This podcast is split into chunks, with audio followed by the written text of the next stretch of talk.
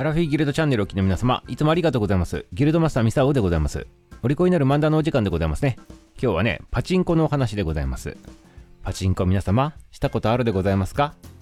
ね。まあ男の方ならね、一回はやったことあると思うんでございますけど、まあハマった方も過去におったかもしれないでございますしね。まあいろいろね、人生の中でパチンコっていうものも経験した方も多いと思うんでございますけど、今日はね、そのパチンコの話でございますね。このね、パチンコって言ったら、台に座ってね、なんか手添えてね、球がね、ピュッピュッピュッピュッって飛んでってね、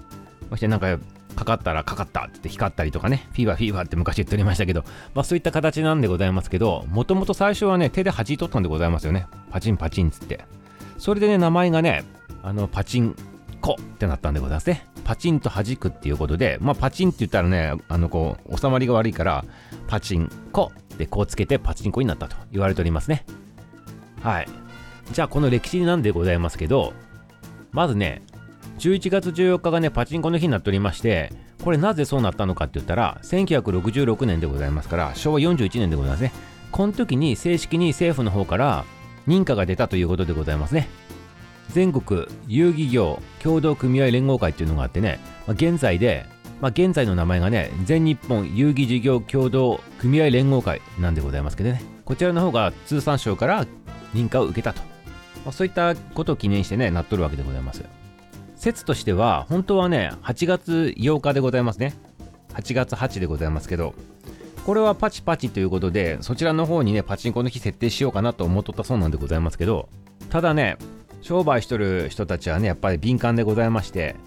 2月と8月でございますね。日パチって言われておりまして、2月と8月ってね、なぜかね、売り上げが落ちる値付きだと言われておるんでございますね、商売しとる人の中ではね。だから、8月8日は8月でございますからこれを避けようということで、まあ、認可を受けたっていう月でもあるし一番ねお客さんのね数もね見込まれるんじゃないかっていうね11月をねパチンコの日としたと。まあそういった由来になっとるわけでございますね。いかがでございましたか？そういったね歴史があってね私たちがパチンコしてるということでございます。でも11月が一番お客さん入るってね12月とか1月とかはダメなんでございますかね。まあ年末と年始の行事が忙しくて行く暇がないっていうことなんでございますか？ね。あ、でもなんか心理的に言うと、なんか12月にボーナス入るから、まあ、使ってもいいだろうと。まあ、そういった心理もあるのかもしれないでございますね。はい、皆様、気をつけてくださいませ。はい。じゃあ次ね、パチンコにまつわるね、あの、ちょっと面白い話でございまして、これパチンコ屋さんにね、皆様行かれた時にね、お気づきの方もちょっと多いのかなと思うんでございますけど、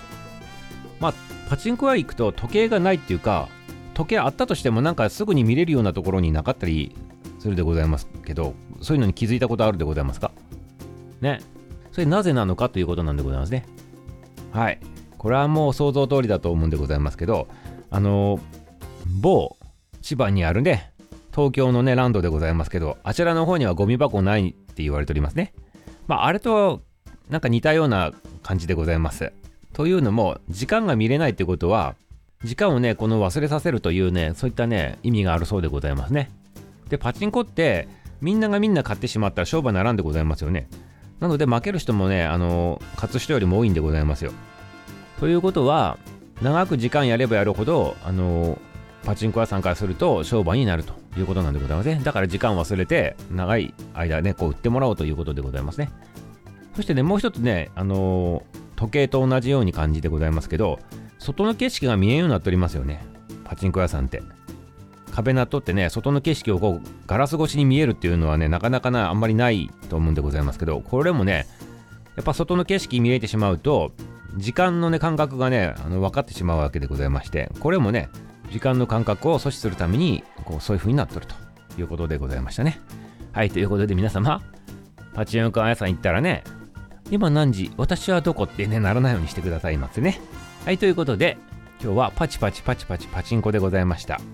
まあ、お金儲けとかそういうことではなく、楽しみながらね、余裕持ってやっていただきたいなと思っております。はい、ということで今日これで終了でございます。明日も楽しみにしとってくださいませ。終わり